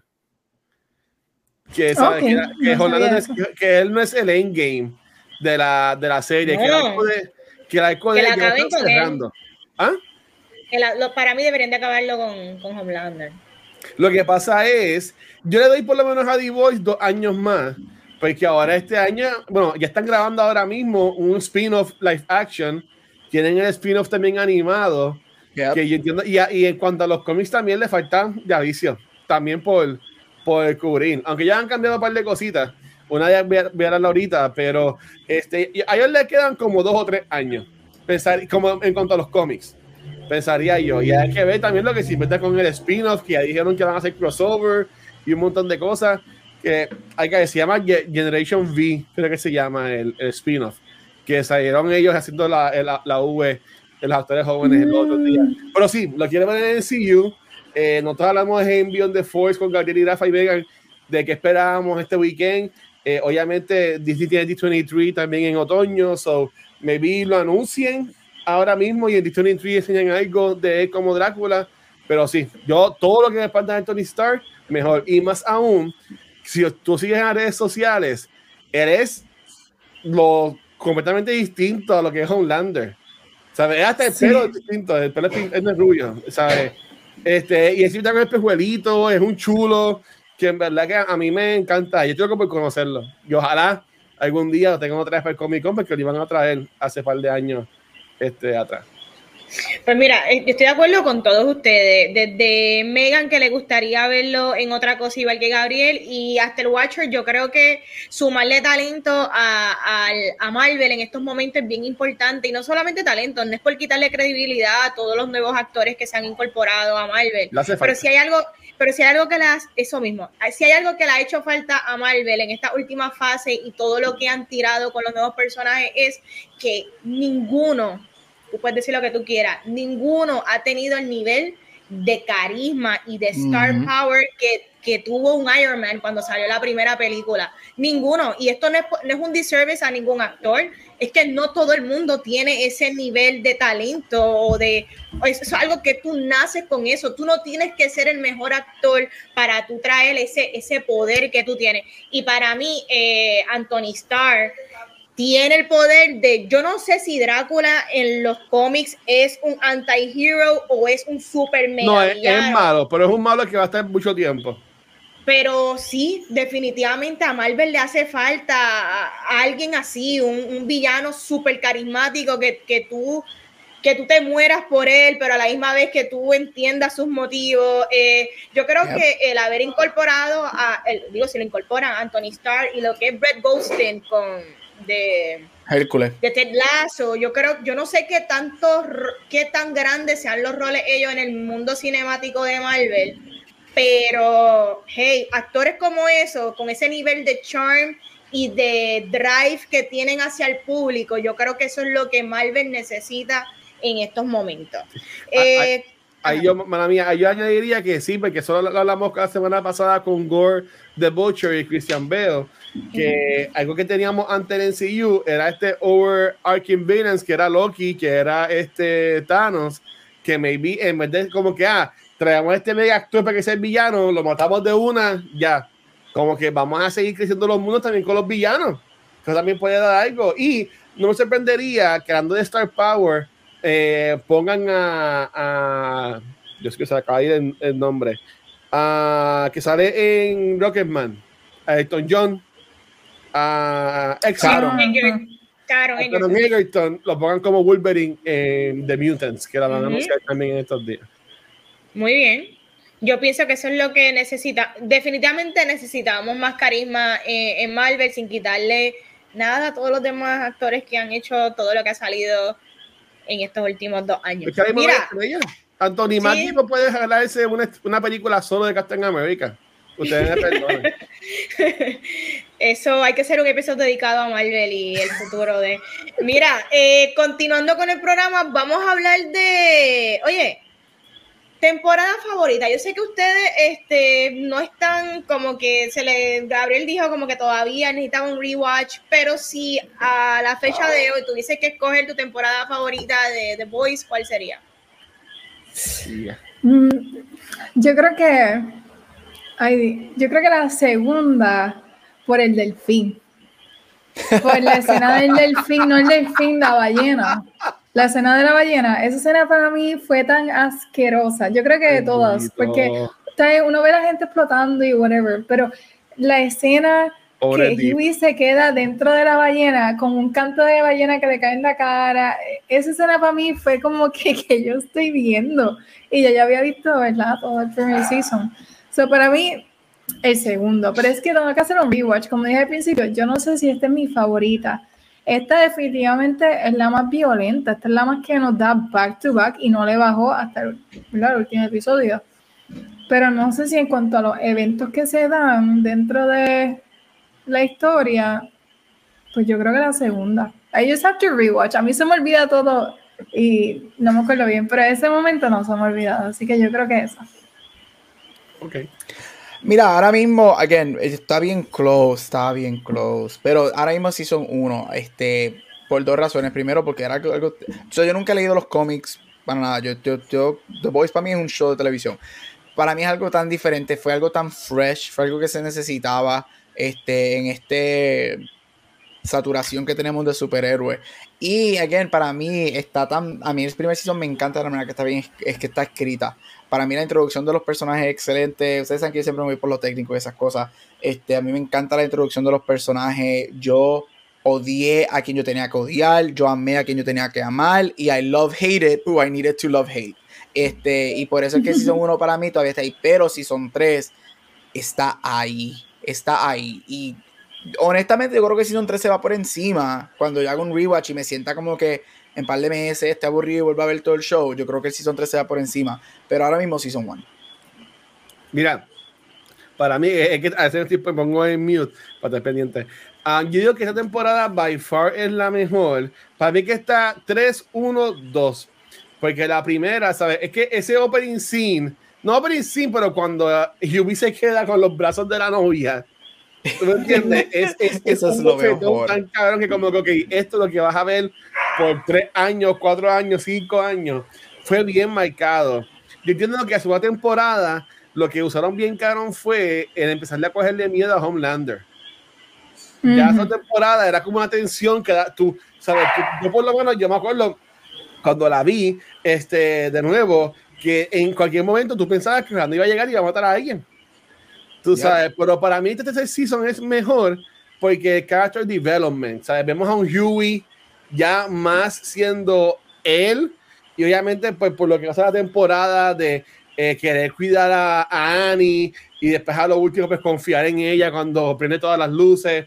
Este también eh, eh, development de Frenchy de químico eh, sabes sin eh, que terminan ese musical de, de ella. Y yo sé que. Megan se pasaba jodiéndome diciendo que iba a morir Frenchy pero Frenchy todavía no va a morir es que la manera, they built him up to Die. Estaban dando muchos hints de que se iba a morir y yo lo quiero mucho, pero me, me dio coraje que no lo mataran. Él va a morir, pero va a morir como el último season por allá. Este, um, pero en verdad que a mí me encantó el character development. Este, esta serie para mí, como dijo Vanetti, está tan bien escrita, porque hasta tú, hasta el stepfather de la hija de, de MM, de Morris Milk, tú lo odias y sabes, como que hay gente que me dicen, ah, el villano es este cabrón que es el padrastro que a lo último sale eh, con el meetup que es cuando Orlando se acaba la temporada.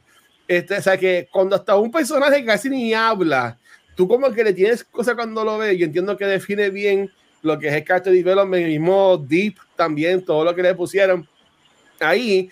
Este yo lo que diría que lo que que me encantó es este como usan o como no usan este, a, a Maeve en esta temporada. Mm, Ella empezó siendo un personaje bien importante y eso es como que lo único que podría bajar esta temporada de primer lugar, porque en verdad que siento que la desperdiciaron. Este, y pues obviamente en los cómics historias distintas, este, ella sí muere en los cómics, acá pues lo usaron mejor como que para darle mm. un final feliz y ya para estar con su pareja, que es lo que quería estar pero yo, yo siento que si hubiesen usado más a Maeve, aunque en verdad no sé cómo lo pudieron haber usado más, pero si hubiesen usado más, yo entiendo que estaría hasta mejor de temporada. Es lo único que yo como que le, que podría bajarle, pero como quiera yo la pongo arriba. Es Season 3. ¿Y tú, Vane? Para mí, eh, temporada 1 hasta el momento es mi favorita porque fue la introducción de estos personajes y en el caso mío que yo no tenía ni idea de lo que iba a ser esta serie, no tenía ningún tipo de referencia, fue como que, oh, ese tipo de contenido existe, qué cool, wow. Eh, temporada 2 no es que fue mala, porque temporada 2 hizo introducción de muchas cosas bien interesantes con Stormfront, con este, con las girls, ellos, ellos siguen tocando temas políticos, social bien bueno de la manera en que los de, de que lo introducen. El problema es que no lo supieron trabajar bien en la temporada, no se pudo desmenuzar bien. De hecho, Stormfront fue algo que lo finalizamos en esta y para mí eso tenía mucho vertiente por dónde coger y ella no, va otra vez de seguro. No se supo qué hacer con eso y pues, pues lo eliminaron en esta, pero pero volvemos, segunda temporada no es que fue mala, es que estuvo all over the place. Hizo introducción a muchas cosas que no, que finalmente pues se, que, se quedaron en nada, digamos. Eh, tercera temporada muy, muy buena escrita, pero en el sentido de que está compactada. Y ahora que el Watcher explica que las tres temporadas tuvieron la misma cantidad de episodios, como la segunda se sintió larga y, y media roller coaster, que, que lo que era, ¿verdad? La, la diferencia entre primera temporada segunda, open down, open down, open down, pero bien interesante en todo lo que trataron de introducir. Y hasta podemos pensar que es que quisieron hacer esta segunda temporada con tantas cosas y meterte como que diablo de Voice te puede meter todo esto bien cool porque segunda temporada tiene un montón de cosas bien cool. Y yo creo que ellos dijeron, tercera temporada, vámonos sencillo, vamos a tocar una historia bien hecha, vamos a hacer que el público entienda de punto A a punto B y yo creo que lo lograron. Tres temporadas buenas, pero para mí uno, tres y, dos este, serían... Para, mí la segunda lo que sufre es de que la segunda fue la que te montó el jueguito. Ajá. La segunda te dijo, ok, este, este es el board y porque obviamente te, te exponen mucho la historia de Butcher con la esposa, este, te enseñan al nene, uh, más de Mallory, uh, ¿sabes? Como que uh, te dan la importancia de todas las piezas y te dan este mundo que pues tú crees que existe, además de la serie, que viene la, serie animada después, viene ahora el spin-off, que yo entiendo que pues es que era dos como que sufrió un poquito porque le pusieron demasiado de, de muchas cosas. definitivamente estoy bien de acuerdo. Pero como siempre todo tiene top y todo tiene garbage, vamos a arrancar con nuestros top y garbage de la temporada 3. Eh, Megan, cuéntanos cuáles son tus top y garbage. Top, ok, top Homelander 100%. Para mí, o sea, yo sé que supone que lo odie, pero hay otro personaje que odio más que Homelander. Y bueno, eso va a ser mi trash. Pero yo amo a, a Homelander porque de verdad me creo que es malo y eres genuinamente like a bad guy. Eres genuinamente malo. Y, y he doesn't go back on it. Sí, es falso en los medios y demás, pero es que en este season, Homelander me encantó. Um, top, ¿qué más? Mira, honestamente, ah, el Hero Gasm. Come on, ese Hero Gasm estuvo brutal. Este, me da pena que Frenchy se lo perdiera, pero la, esa secuencia completa me encantó. Trash, Huey. Yo no soporto a Huey. ¿Cómo tú vas igual? yo por mí que lo maten. yo no soporto a Huey. Entonces el poder es tan inútil. Él es bien inútil. Entonces después como que no puede hacer nada bien. Y después como por fin le dan poderes, se queda desnudo. O sea, él no puede como que ni hacer eso bien. So Huey no lo soporto, pero menos, más que Huey, no soporto a... y para mí este es Trash yo no he leído los cómics igual que Gabriel, sobre estoy basándome en la serie nada más. Yo no soporto a Butcher. Lo odio más que a Homelander. ¿Por qué? Porque es un hipócrita. Y he dicho como 20 veces, porque Homelander es malo y ya, he's unapologetically evil. Butcher es un Pero Butcher, él es malo. Él es como que malo, pero hipócrita, porque él dice que tiene una causa buena, pero él mismo lo acepta. El, a Mother's Milk tú estás aquí para asegurarse que los demás estén bien, porque yo no me voy a preocupar por nadie.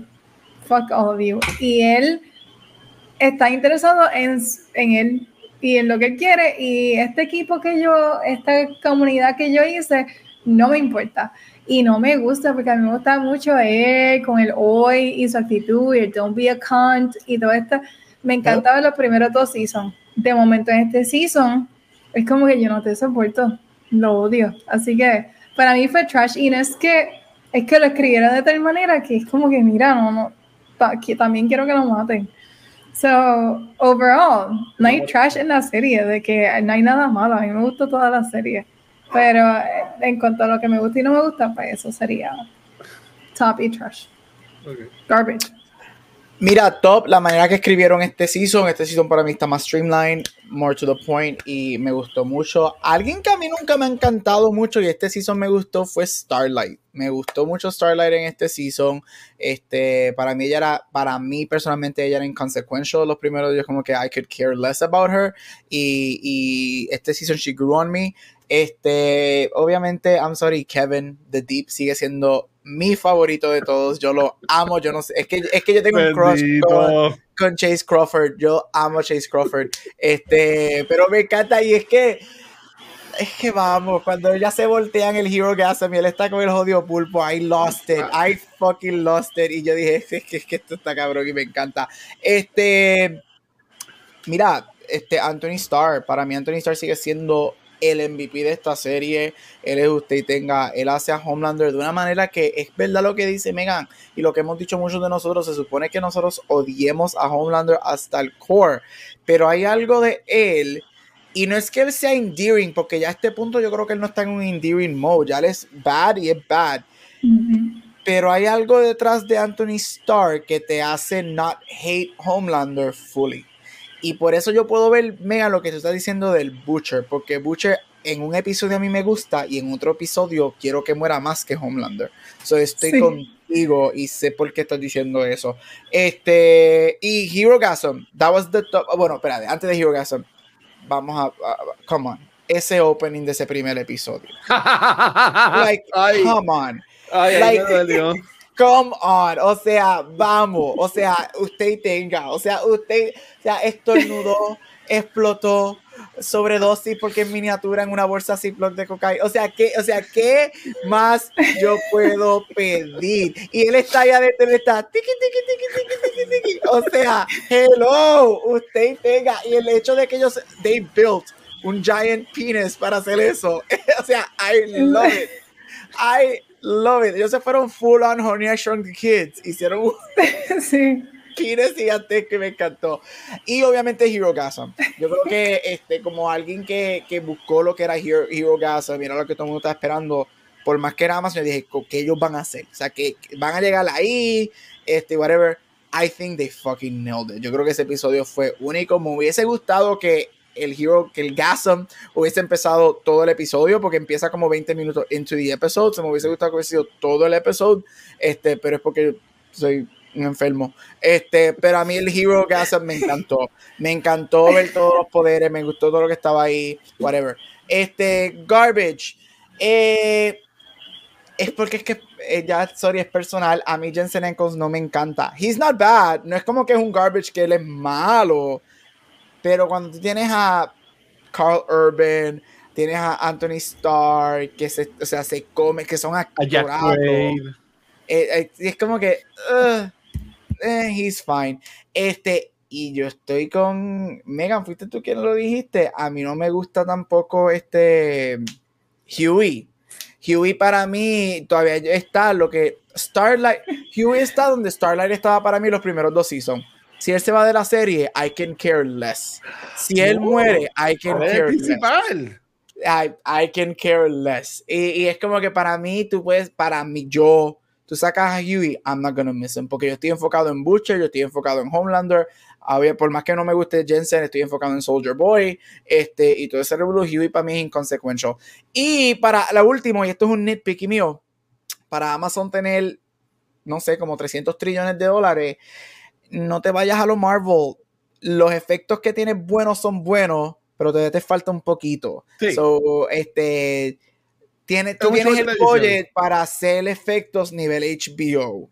So, me gustaría ver el efecto nivel HBO, porque si la serie está tan buena, porque está buena, está bien escrita, pair it up con efectos especiales, pero eso es un nitpick mío. Ok, yo voy a empezar con el garbage. Y mi garbage es que me y Gabriel están hating en Jack Quaid. Ay. Jack Quaid es super awesome. Él también tiene su podcast y ahora hicimos o sea, que él es famoso, pero él también tiene sus cosas que es como que un tipo normal y a mí me gusta eso de él. Huey, ese es el, el personaje está escrito de esa forma que sea un pendejo, pero, pero nada. Eh, en los garbage míos de verdad, ya mencioné el de Maeve, que eso lo hablé ahorita. Otro que a mí como que no me, eh, no encajo, es que a mí no me gusta cómo actúa la casa de Starlight. Mm. Como, que yo la veo y es como que este tipo es una come mierda en vida real. O sea, yo la veo y se nota o pienso, puedo pensar de que es una come mierda en vida real y de cojo cosas. Pero me gustó así el este development que ha tenido Starlight. Ese es mi único garbage, en verdad. Más nada. En cuanto a Top, eh, a mí me encantó el, algo que le dieron a Noir en esta temporada. Este, en los cómics, aunque no es spoiler, en los cómics Black Noir es un clon de Homelander. Y es básicamente el plan que tiene Boyd para matar a Homelander. Si Homelander pues se, se va a sus casillas, por decirlo así. Este, acá yo lo que estaba pensando que era que era un clon de, de Edgar, de los pollos hermanos. Este, pero eso como que nunca lo han tocado más. Pero ya ellos anunciaron que él va a seguir saliendo, este Black Noir, y va a ser el actor que hacía de Black Noir, pero ahora va a estar sin máscara y toda la pendeja, pues eso lo van a explicar la temporada que viene. Interesting. Sí, va a ser como que es como si otra persona cogiera el mantle, pero va a ser el mismo actor. Pero ahora se va a poder quitar la máscara y todo, y todo el revolu. Qué cool, qué cool. Sí, que, yo sigo pensando que sigue siendo, siendo otro clon entonces de Edgar, pero eso será más para, para el año que viene. Este, para mí, top, y qué bueno que ustedes lo, lo mencionaron, mucha gente hateó Hero porque Amazon Prime le dio mucha promoción de que ah, no, no lo van a esperar. Y la gente, como que yo no sé qué hay en esas mentes perversas de las personas que esperaban más. ¿Sabes? Cuando, cuando casi cada toma tú ves partes íntimas, porque no voy a poner a mencionarlas aquí porque mis sueños están en mi casa y puede que me escuchen. Este, pero, ¿sabes? Eh, yo entiendo que estuvo súper fuerte cuando a Milk le echan todo el milk encima, este, ¿sabes? Como que eso estuvo de más. La pelea, la pelea, que básicamente la primera vez que tienes a, que tienes a ellos tres aguantando a Homelander, con, ¿sabes? Eso estuvo súper cabrón. Y que Hugh le diga, no, no me voy, ¿sabes? Que esa secuencia estuvo súper cabrón y también tuve a, a Morris Milk con el regulo que tiene con, a mí me encanta ese episodio y más como termina dándole un buen closure entre comillas a A-Train que también es otro personaje que ha estado como que, como que medio, vete para allá. So, a mí me, gustó mucho, mucho, mucho eso. En cuanto a Maeve, este, que es porque no me gustó, ahí en los cómics es mucho más importante, pero yo entiendo que maybe maybe no pueden tener tantos personajes a la misma vez. Y pues dijeron, vamos a enfocarnos en Químico, vamos a enfocarnos en Starlight, que ahora hace parte de los boys. Pues Meg tiene que irse más como que un secondary character. Pero sí como quiera me gustó que terminó viva, porque ella muere en los cómics, Homelander la mata, bien parecido a lo que estaba pasando en una pelea de ella contra Homelander, y él, él la mata con su espada. Este, pero me gustó desde, que dijeron que Soldier le quitó los poderes. Yo decía, a le van a quitar los poderes y ya va a quedar viva. Pero por un momento pensé que no, porque con esa explosión, ¿quién carajo sobrevive?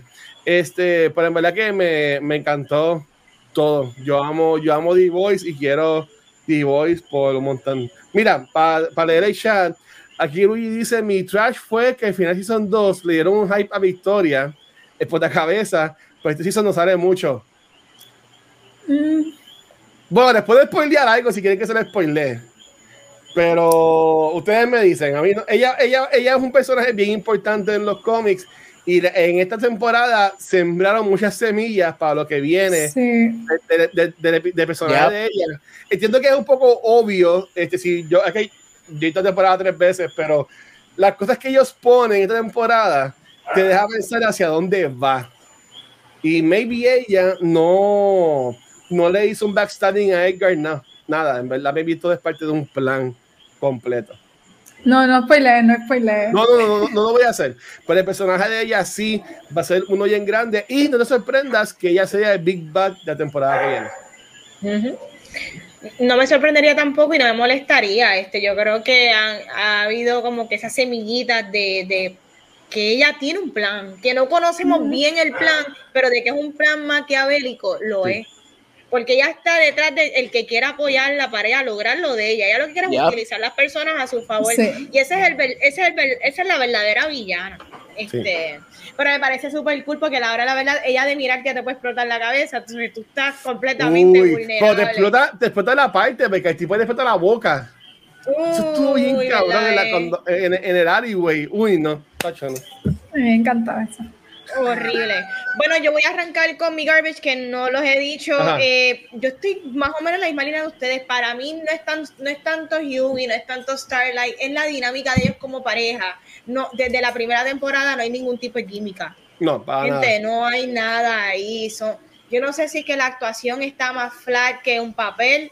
Este, pero esa gente no tienen química. Si los separan no me va a doler. Si los sacan no me va a doler. Pero quizás Hughie es más importante porque él, él, él tiene, ¿cómo es que le llaman? Plot armor por Butcher. Es por Butcher. ¿Sabe? Huey tiene que estar en la serie hasta que Butcher muera, si es que muere. Punto y se acabó. Starlight, ella puede morir al final de la última temporada como Ultimate Sacrifice y que le exploten la cabeza. Realmente no me interesa esa nena, es bien aburrida. Este, ¿qué otro?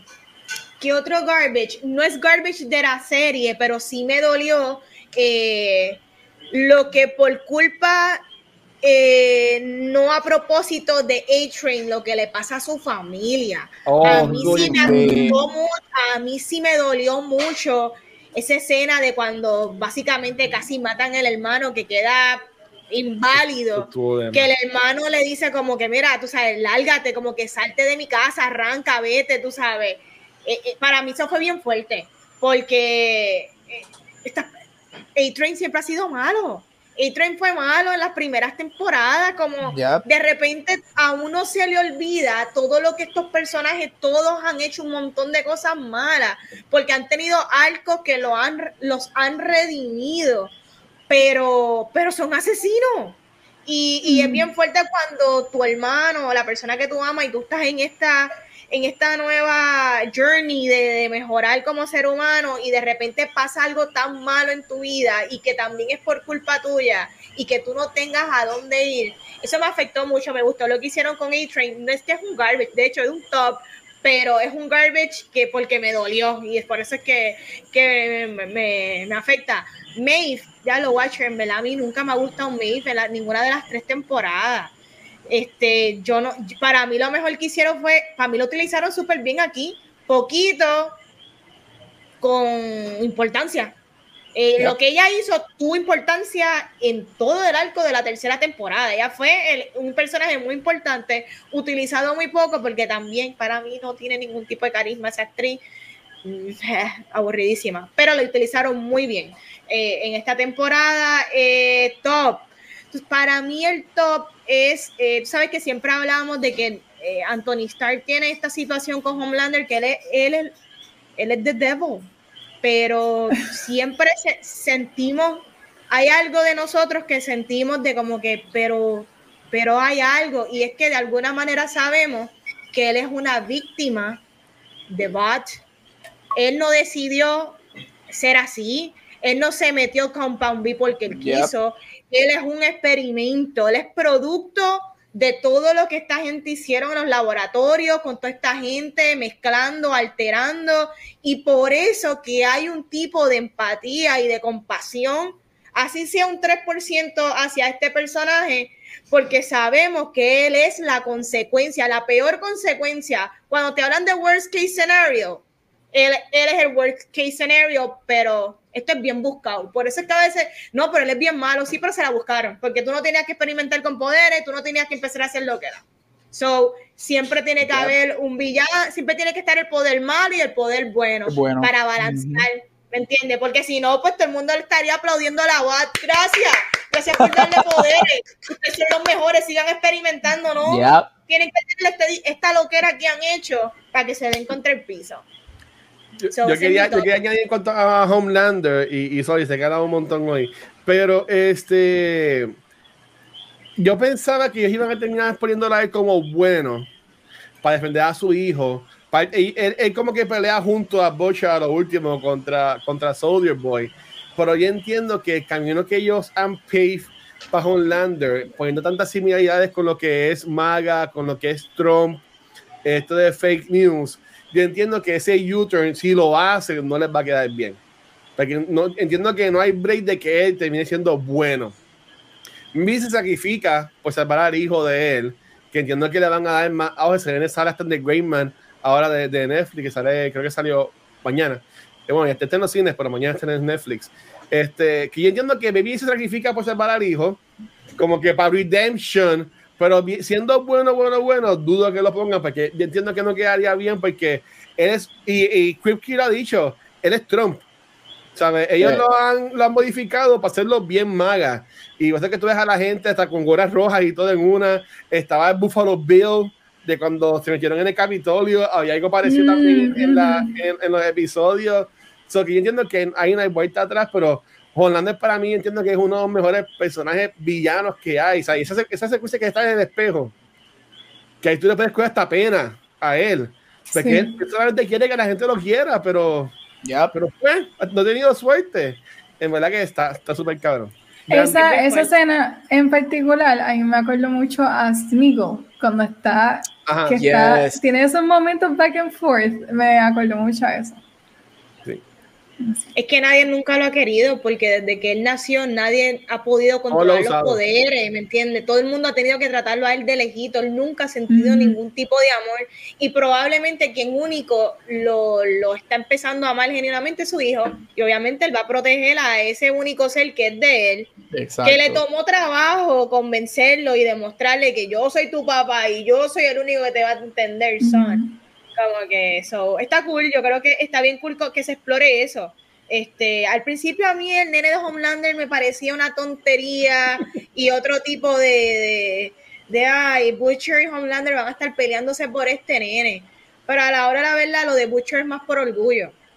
Butcher, a la hora de la verdad, Butcher ni tanto le importa el nene porque él sabe que es la semilla de Homelander. ¿Qué es lo último que le queda de la esposa? Claro, a él le duele más que el nene haya escogido a Homelander. A él no le importa realmente si el nene muere en el trayecto. Para, yo pienso que a él no le importa si el nene moría o no. Lo que le importa es que Homelander le cogió al nene. Y el nene decidió irse para allá. Y pues me parece súper cool. Este, en conclusión, ¿qué esperamos para la tercera temporada? Más cabezas explotando. No, mira, for next season, yo quiero que maten a, a alguno de los personajes principales. Yo creo que at this point que maten a alguien del equipo, o sea, alguien del equipo de The Boys, uh, uno o dos, no me molestaría, um, porque ya estamos, cuatro seasons son muchos seasons. So, at this point, empieza a hacerlo más dramático y los, ¿cómo se dice eso? Se olvidó la palabra, olvídate. Pero el poner la balanza y que empiece, que veamos que, mira, no es solamente la gente que los rodea los que se están afectando, sino que los mismos del grupo ya están liquidando a la gente, ¿sabes? Eso es lo que yo quisiera ver, en realidad, porque eso es lo que yo esperaba en este season y no me lo dieron, so espero que en el próximo sí. Que maten a Huey o a Starlight, uno de los dos se tiene que ir. Este, I'm sorry, pero they have to, they have to. Y obviamente sería Starlight, sabemos que Huey no va a morir, este, pero fíjate, es verdad, yo creo que por más que ella me gustó este season, han hecho un mejor character development porque I I could care less about her. Este, danos ese emotional weight y estoy con Megan. Yo diría que lo más grande es que empieces a matar. Especialmente, yo dudo que este show corra un montón de seasons. Yo, maybe. Dos años más. doy cuatro, maybe cinco. And that's cinco for sure. Maybe say. So it's time to start killing people off, especialmente de los main ones. Este que me deje el Season 4 yo creo que es igual de streamline que este, me gustó mucho. Y no me le des un redeeming quality a, a Homelander. Ese es un miedo que yo tengo. Y yo creo que ese miedo mío viene porque como Anthony Starr la gente lo ama tanto, Anthony, todo el mundo está amando lo que Anthony Starr está haciendo con este personaje. Mi miedo es que los escritores digan, ay, pues vamos a meterle un, un, un redeeming quality y se vayan por lo Disney vamos a hacer la live action de los villanos. Y ellos eran buenos hasta que pasó algo. It's okay to be bad. Dejen a la gente ser malo. y yo no quiero que los malos de esta serie en algún momento tengan un redeeming quality.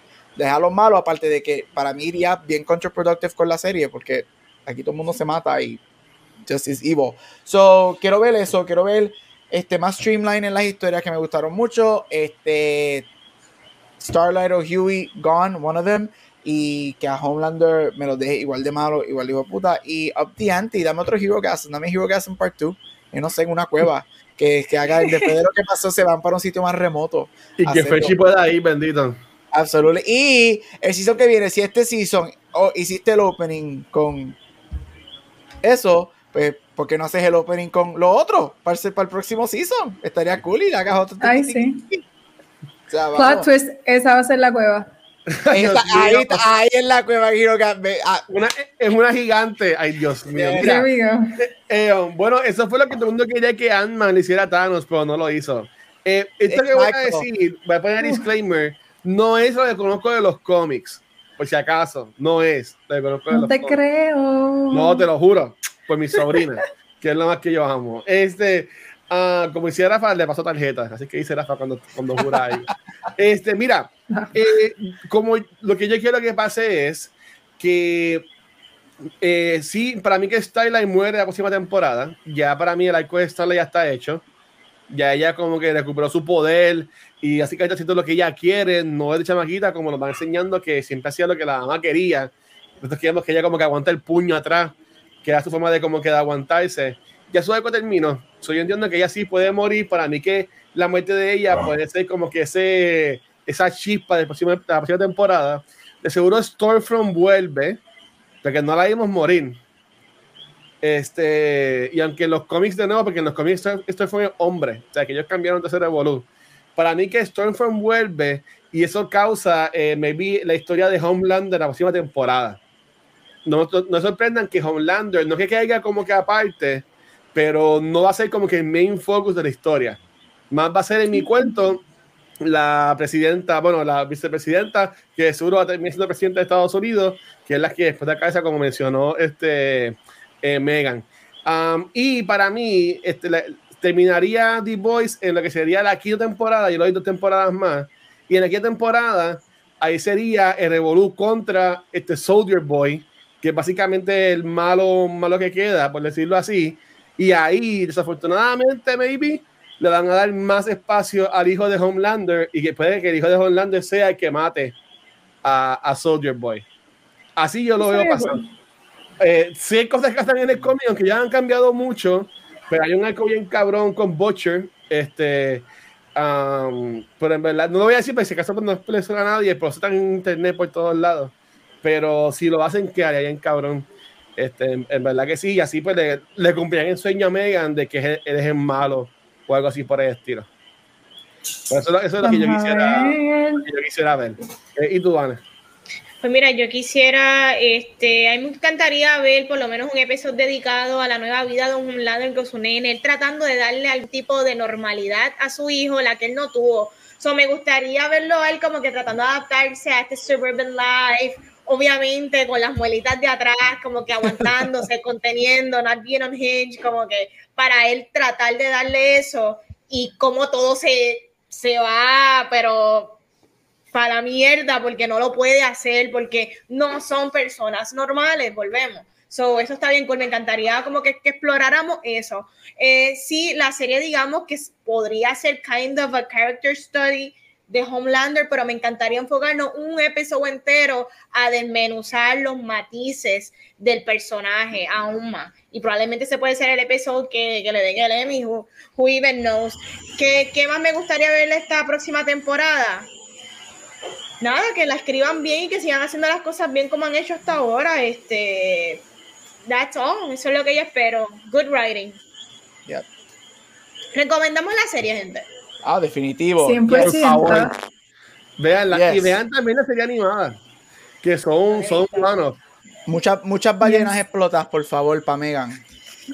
Y mira, y otra cosa que, ¿verdad? Que menciona a The Deep, quería aprovechar porque no lo mencioné en Book Rewind, pero en Audible, yo lo subí hace varios días mientras estaba corriendo la serie, um, lanzaron, es una entrevista de una hora que le hacen a The Deep.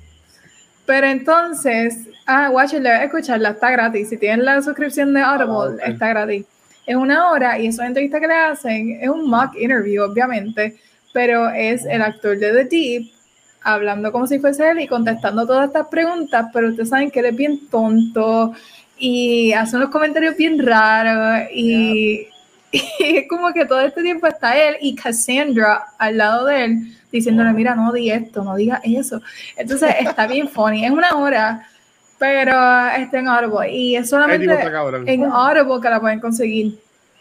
Uh, está súper graciosa, de verdad. Una hora, yo estoy por escucharla de nuevo porque da mucha risa y es porque de verdad deberían hacer más con cada uno de los personajes, pero por lo menos esa está bien buena. So, escúchenla si tienen el break. Lo voy a buscar, lo voy a buscar, lo voy a buscar. Este, Corillo, un, no, no, es casi anuncio, pero este, por si acaso lo mencionamos en Beyond the Force. La semana que viene no va el episodio de Beyond the Force. Este, pero ya la próxima vemos cómo lo, lo acomodamos. Este, y ya que Gabriel me dio el ok, eh, vamos, todavía no está montado, pero voy a, lo voy a anunciar. Vamos a estar montando un, ¿cómo fue que le llamamos, Gabriel? Un live, ¿no? Un limited series. Limited time series. yo, me voy yo, me, yo, me voy, yo me voy después de ocho episodios. De 10 episodios enfocados en la ah, ya, ya, empezaron a subir los episodios. ¿Tú ves? No. sí, porque son 10 son 8 películas. Ajá, y para que son los otros dos. Eh, está el intro, las ocho películas y el ranking. Pues, eh, y todavía no sé vamos a hacer. Pero lo que hace este año, así que está ya, ya es medio el ok que lo que hace con que le gusta mucho Harry Potter, así que pendiente a eso. Pero nada, sin más detalles, este, ¿dónde nos pueden conseguir? Comenzando con Vane. Ahí me consiguen Instagram y Facebook como Vanesti, dame like a las fotitos y siempre, siempre, siempre estoy abiertita a los besitos. Dímelo, Megan. Ahí me voy a encontrar en Instagram como Megan Lux y en Twitter y TikTok como Egg Skywalker. A mí no me den besitos. ¿Tú quieres empezar, Gabriel? Ay, a mí yo quiero todo lo que tú envíes, yo lo cojo. Ahí me puedes conseguir en todos social media como Gabucho Graham. Nadie te manda a preguntar, watch it. Mira, entre, ahí me consiguen como el Watcher en cualquier red social. Y a ah, Secuencial nos consigue en cualquier proveedor de podcast. Y gracias, porque en verdad los, números downloads, en verdad que está súper cool. Eh, Anchor añadió que uno puede ver bien los rankings de los episodios Y está bien cómico ver todavía que el de Hubie Halloween está allá arriba con los primeros. La falta mi favorito de todos los tiempos. Este, también lo pueden ver en las la falta de Facebook, Instagram, Twitter, um, también este canal de YouTube, que como se han dado cuenta, ya no pongo muchos videos porque nos están empezando a tumbar los, los episodios en YouTube. Así que dije, en verdad, fuck it. Ganó YouTube. No voy a poner más videitos para que no nos tomen nada este, otros episodios. Este, y recuerden que la semana que viene venimos con Nope. Uh, me voy a certificar por ustedes. Voy a ver la película de misterio. Así que esperemos que esté, que esté buena. Es un sci-fi movie. Ay, déjenme estar misterio. Exacto, es un sci-fi movie. Vale, desvíate esto, por favor. Corillo, hasta aquí otro episodio de Cultura Secuencial, el mejor podcast de Puerto Rico de cultura popular. Como dijo el Watcher, vean No, que vamos a estar hablando de ella la semana que viene. No le hagan caso, no es de horror, es suspenso, sci-fi. Jordan Peele, ¿usted han visto la película de Jordan Peele? ¿Usted sabe la que hay? Yo la he visto, está bien chequeado, mi gente. Gracias.